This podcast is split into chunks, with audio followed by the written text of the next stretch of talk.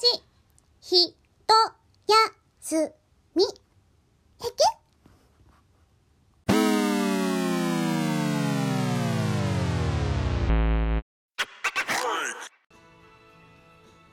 こんにちは。こんばんは。おはようございます。お疲れ様です。ハムヤンです。ハマラジ、一休み、その4になりました。えー、最初にですね、一つ、皆さんに、まあ、一部の方に謝ります。どうやら、作成中のその4をですね、自動配信してしまっていたようです。それが20日に配信されていました。びっくりしました。3日ぐらい放置してたのかな？20日に配信して。えー、はいそうなんです。今日気づきました。20日に自動配信してるっていうのは気づかなかったです。今日まで。もう少し余裕を持って、うん、その4を作成するつもりだったんですけども自動配信してしまってたって思って急いでそこで消して急いであの完成させて再配信をポチりました。すでに再生したよとか何か何かおかしいなって気づかれたリスナーさん大変申し訳ございませんでした。まだまだ不慣れなものでして今後このような自動配信ということはないように、えー、はい気をつけていきますのでよろしくお願いいたします。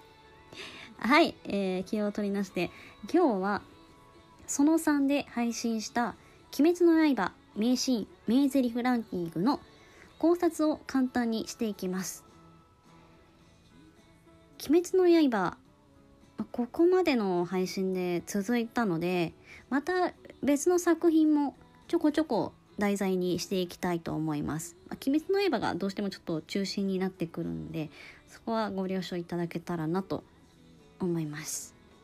はい、それではランキングこランキング考察となりますけども「えー、鬼滅の刃」ですねアニメ勢の人たちからするとちょっとネタバレもこの後含みます。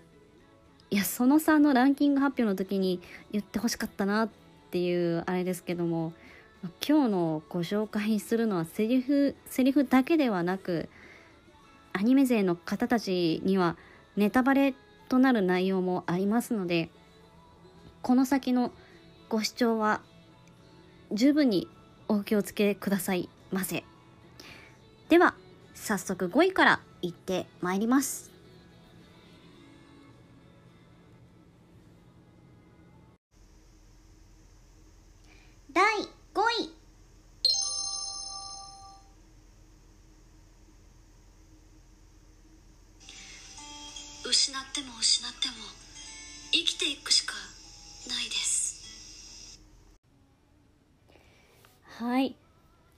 ムヤンが選んだ第5位名シーンは主人公炭治郎でした。いやこれ1位じゃね？みたいなね普通に。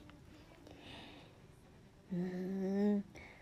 でもねでもね「鬼滅の刃」って他にもすっごい名シーンがたくさん散りばめられてて本当に選ぶ大変でしたうん1位にしたかったけども私的にこれよりもまあ私的にですよ。これこの炭治郎の名シーンよりもさらに響くのがあったのでそれをもう本当に僅差ですよどれも。はい。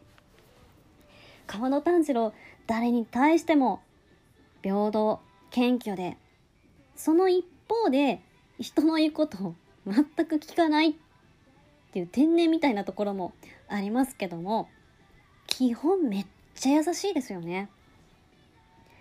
あんまり少年漫画のヒーローにはないタイプっていうかどちらかというと伊之助とかの方が主人公っぽいんじゃないかなって思いますね。ただ最近その炭治郎と人気キャラ1位2位を争ってる吾妻善逸すごい臆病なキャラじゃないですか。そういう臆病なキャラが話進むにつれて成長していく強くなっていくっていうそういう漫画も最近人気が出てますよね。ギャップ萌えっていうか。あまあちょっと、まあ、この5位について話は戻りますね。すいません。うん。この失っても失っても生きていくしかないです。どんなに打ちのめされようと。この炭治郎の言葉なんですけども私ハムヤンが「鬼滅の刃」を乱して最初にハッとなったセリフですね。それも家族を突然鬼に殺された炭治郎が言うからさらに重みがある言葉ですよね。この同じシーンに出ているもう一人大切な人婚約者を鬼に食われた和美さんなんですけども炭治郎がこの言葉を言った時に和美さんカッとなるんですね。お前みたいな子供に何がわかるんだ？お前みたいな子供が？ただこの炭治郎の拳手のひらを見てそのカッとなった気持ちすぐに取り消しました和美さん。炭治郎はもうこれまであの鱗どき裏うんあの 滑舌が鱗滝さんのもうものすごい鍛錬に耐えてきて我慢して強くなってきてそんな拳を見て和美さんはあこの少年も僕と同じだったんだ。きっと大切な人を失ったんだ。って気づいてちゃんと謝るんですよ。炭治郎に。もうすごいいや和美さんできた人だなって思ったしすごいいいシーンだなって思いましたここは、うん、この失っても失っても生きていくしかないんです。どんなに打ちのめされようとっていう言葉。理不尽な現実は変えられない。そんな現実に打ちのめされてくじけてる場合じゃないと。これは炭治郎自分自身にも自分自身を奮い立たせるために言った言葉でもあると思うんですよ。理不尽な現実に絶望せずに次へ次へと踏み出そうとする炭治郎の強さが出ているシーンでした。第4位。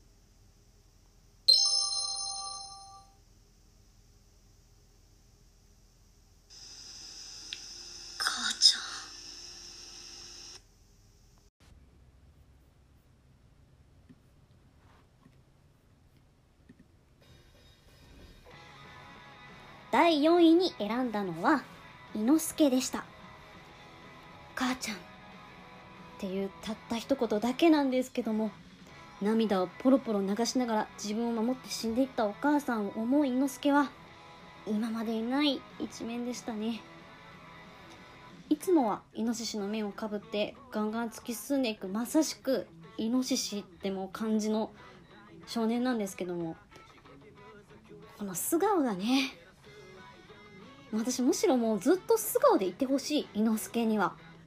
とっても美少女な顔立ちをしています。お母さんの琴葉さんでしたかね。お母さんの琴葉さんにそっくりな顔立ちです。でも伊之助はねガンとしてイノシシの面をかぶってるんですよね。熱くないのかなと思うんですけども。まあ漫画だからそこはオフレコなのかな。まあ鬼滅の中では伊之助って一番成長え成長過程が分かりやすく見れるキャラなのかなと思います。もうダントツに確実にその成長が伺えますね。まあ伊之助も善逸もその成長過程っていうのは見れるんですけども伊之助が一番分かりやすい。っていうのも炭治郎たちが説教してくれたのをすぐに自分のものにしてしまうんですよね。俺だって分かってたよみたいな。そこが可愛いですね。伊之助の魅力だと思います。はい。でこの「母ちゃん」っていうシーンなんですけども伊之助はこれまで母親なんていないものと同然いないものもいないのも同然だと思ってきました、ね、伊之助はお母さんに捨てられて捨てられたって思ってたんですね。赤ちゃんの頃だったので全く記憶がないんですよ。イノシシに育てられてきました。その自分がかぶってるイノシシの面が伊之助を育ててくれたイノシシだそうです。うん。確かそんな感じだったかな。はい。ね。いないも同然と思ってきたお母さんなんですけども伊之助のお母さんは自分の命と引き換えに鬼から伊之助を守り抜きました。それでまあこれは運命というか偶然というか必然というか何なんだろう。母親を殺したその鬼と対峙したんですね伊之助。ものすごい強い鬼でした。でその鬼に勝利した伊之助ははっきりと母親を思い出しました。伊之助は捨てられたんじゃない。お母さんが守った。大切な命。ねここでよかったですね伊之助。親子の絆に気づいた。気づいて伊之助は格段に強くなったと思います。そんなシーンでした。第3位。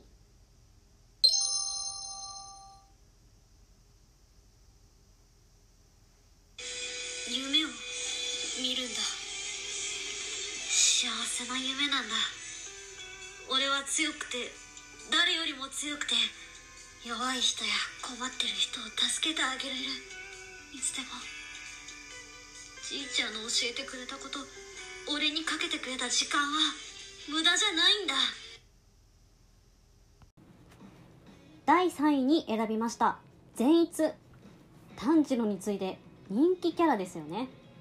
臆病だけども本当は強いっていうギャップが人気の秘密かと。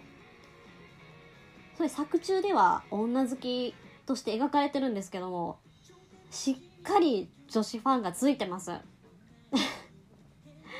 ちなみにハムヤンはギウさんがトップで推しです。うんまあその次に好きなのが善逸かなって感じです。おそらく。おそらくっていうのももう鬼滅のキャラみんな大好きで実は。あのギウさんがトップなのは変わりないんですけどそそれ以降はあの私の気分によってその時の気分によって結構変動しちゃってます。すごいいい加減なランキングなんですよね。あ、まあ、この善逸っていう作中で一番何より人間らしいと思いませんか？誰だって戦いの場は怖いし逃げ出したいしうん。この善逸のねあまりの怖さに失神して眠った状態で鬼を倒す。いやこれ魅力しか感じないですよね。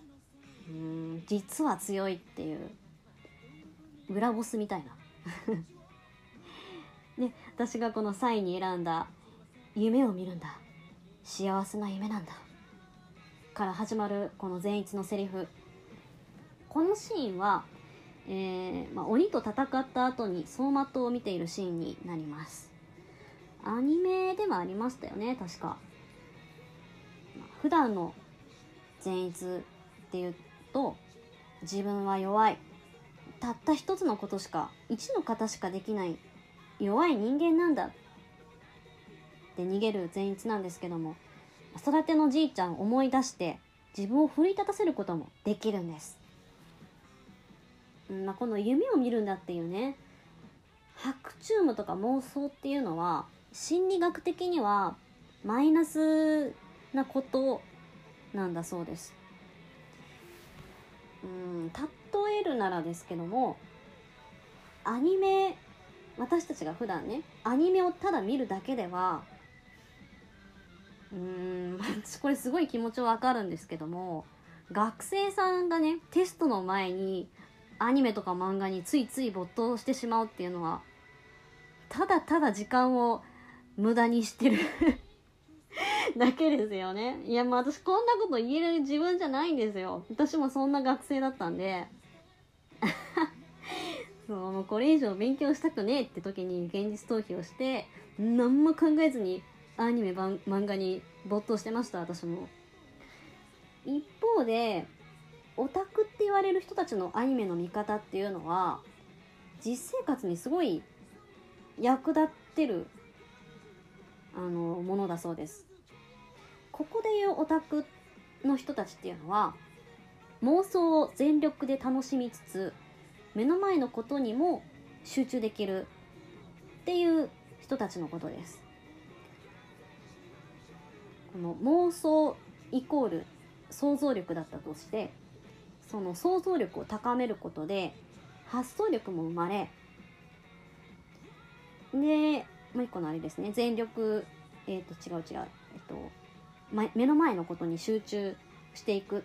イコール本当になりたい自分に近づくことができます。え私が何言いたいかっていうともう一回言いますね。想像力を高めることで本当になりたい自分に近づくことができるんですよ。うん。まあそのオタクで言うと妄想イコール想像力を高める。オタクでいうその目の前のことに集中する。イコールなりたい自分を目指す。この考え方で私ハムヤンはこの善逸のシーンを振り返ってみました。うん。まあ、この想像力を高めることによって幸福度が上がるんですよね。だからオタクの人たちもすごい楽しそうじゃないですか。旗から見たら。旗から見たらっていうかとっても幸せそう。妄想ができるって素敵なことなんですよね実は。うん。私もまだまだこの妄想っていう面では足りないなって思ってます。うんうん。あでまあこの善逸のシーンに戻るんですけども善逸は眠りながら自分が強くなってみんなを守る自分を思い描いています。善逸はどんどんどんどんね強くなっていきます。実はかなり強い鬼殺隊の一人吾妻善逸。第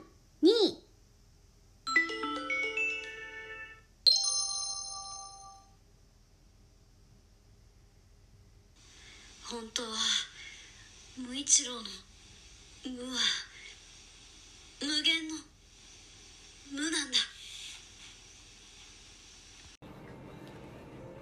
はい。第2位に選んだのは時藤無一郎の兄雄一郎でした。霞柱の時藤無一郎には双子の兄雄一郎がいまして弟の無一郎はどこか気弱で優しい。兄の雄一郎は気性が荒いっていう。2人は顔が瓜二つなんですけども性格は全く正反対っていう。そんな関係です。で柱になってからの桃一郎っていうのは霞柱？もうまさしく霞のような雰囲気で過去の記憶も全く覚えていない。っていうキャラなんですね当時それ漫画読んでて知った時はもう衝撃でしたねでその無一郎が柱になる前のあの過去のエピソードで産屋敷様が無一郎にかけた言葉っていうのがまたいい言葉なんですよ。えっと読ませていただきますね。とにかく生きることだけを考えなさい。生きていればどうにかなる。きっかけを見落とさないことだ。些細な事柄が始まりとなり君の頭の中の霞を鮮やかに晴らしてくれるよ。この産屋敷様の言葉ね。この言葉の通りに無一郎はその自分の片割れ双子の兄がいなくなった悲しい思い出さらにはその日の出来事でさえも覚えられないほど一切の記憶力を放棄してただ無心に無心にというかもう精一杯に生き続けます。生きるにはもうそんあまりにもその悲しい記憶がまだ弱い11とかだったのかな無一郎は。炭治郎たちより年下だったんじゃないかな。うーん。それぐらい、まあ、いくら強いと言ってもまだまだ少年なのでその少年が抱えきるにはあまりにも悲しい記憶。生きていくためには覚えてられないっていうことですよね。無一郎はとにかく戦い続けて一切の記憶を捨てていました。うーん。とっても悲しいですよね。そしてそんなある日の戦いの中ある少年の言動をきっかけに忘れていた兄雄一郎の存在を思い出しました。厳しくて冷徹と思っていた雄一郎は無一郎とはまた違った形の優しさを持った少年でした。ねここで私が選んだ第2位の雄一郎の言葉なんですけども無一郎の無は無限の無。無能の無じゃない無限の無。兄のこの優しさに気づいて精神的に死んでいた無一郎は息を吹き返します。第1位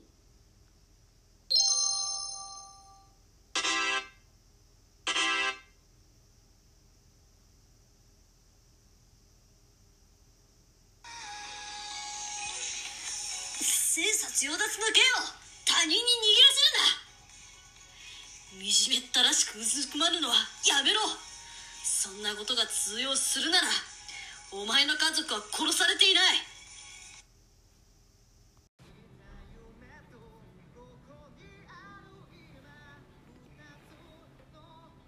えー、最後ですね。第1位に選んだのは第1位にハムヤンが選んだのは富岡義勇。ハムヤンが最も推している義勇さんです。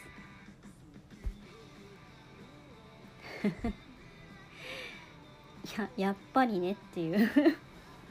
やっぱり推しキャラ自分の推しキャラを1位にしちゃいますよね。いやでも普通にすごくないですか？このセリフ、まあ、1話の初登場で全てのセリフを放ったって言われるぐらい無口で人間関係に関してとかく不器用。鬼によって姉と戦友を失い。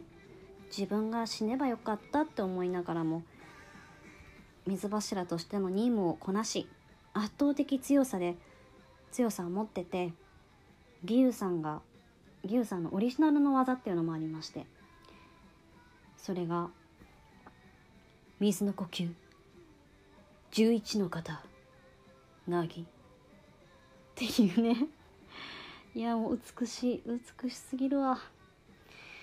いや私も投げられたいな。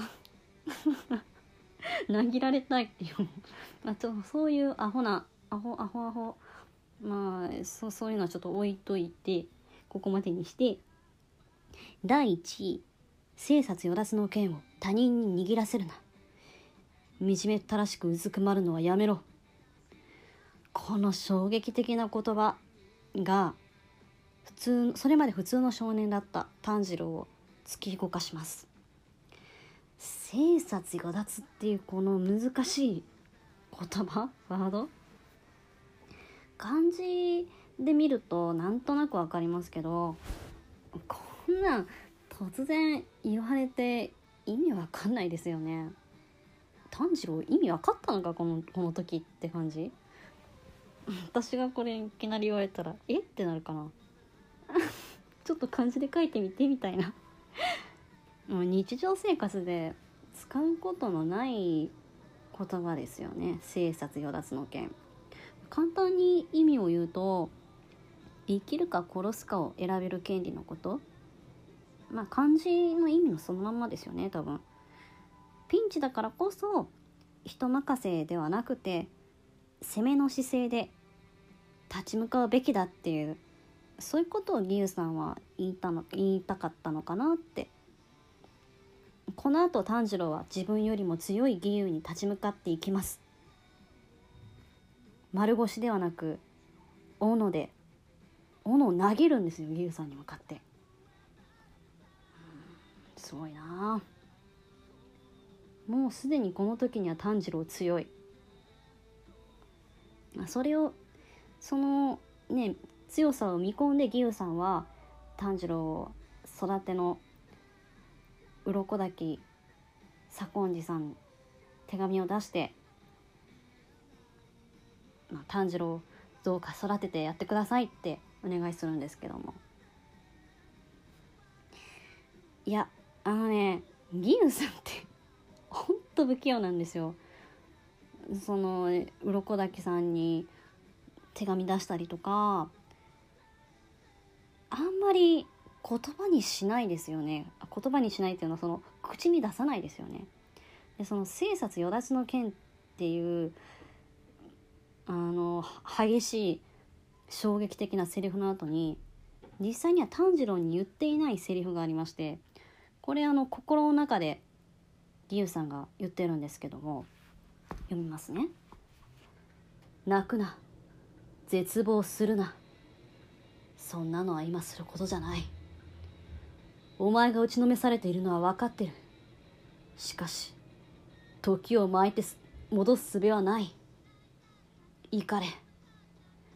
許せないという純粋な怒りは純粋な怒りは手足を動か動かすための原動力となる。ちょっとカミカミでしたけど。いやこの心の声を実際に打ちのめされてる炭治郎に言ってあげてよって思いましたけども。このまあ不器用っていうか厳しさもあって義勇さんなりの優しさこの言葉があったからこそね炭治郎を突き動かしたんだろうなと。この「鬼滅の刃」っていう物語が義勇さんによって動かされたんだなと。思いました。以上ハムヤンによる、えーランキング考察でした。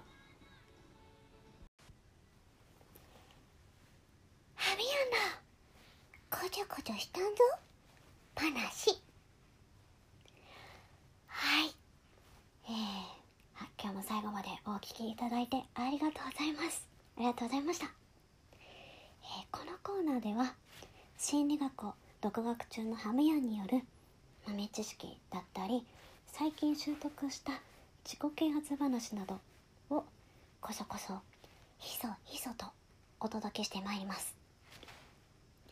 今回のこちょこちょ話は思い込み、まあバイアスっていうんですけども思い込みバイアスを乗り越えようです。はい。ありがとうございます、うん。話すのが苦手だなとか人と仲良くするのって難しいなって感じる時まあ少なからずあるんじゃないかな。生きていく上で話すっていうのは永遠のテーマじゃないですか。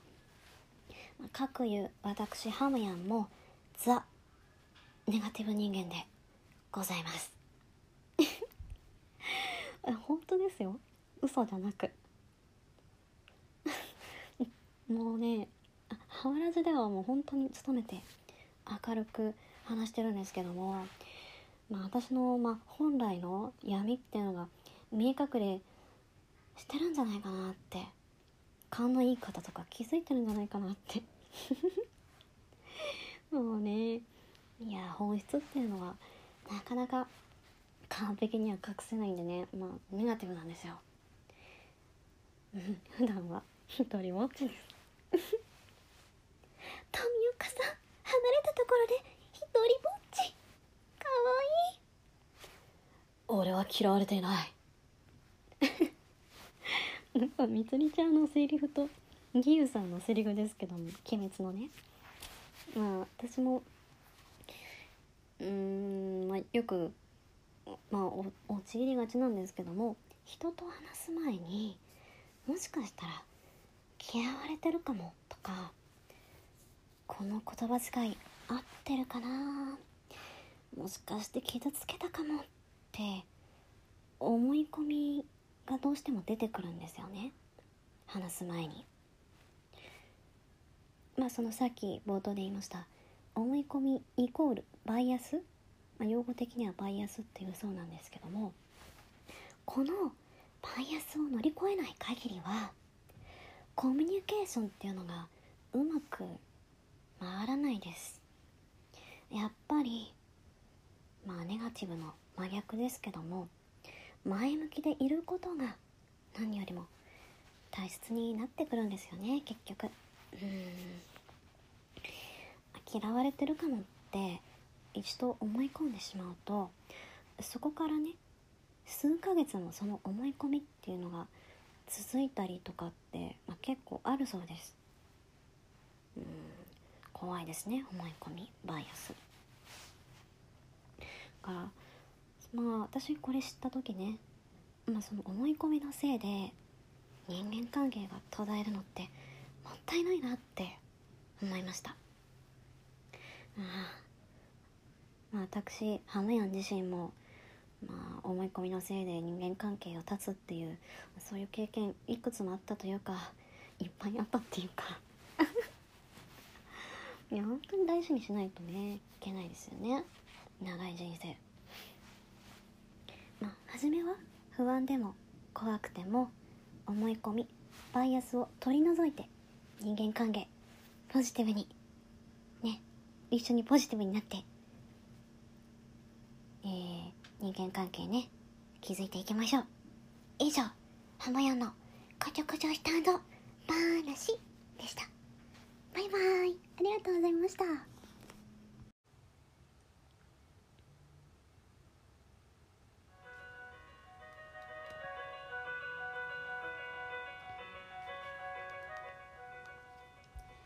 この番組は、ハムちゃん愛好家、ノーモア誹謗中傷のハムヤンの提供でお送りしました。番組に関するご意見、リクエストは、ハムヤン公式アカウント、インスタグラム、またはツイッターのリンク先までお願いしまっちゅ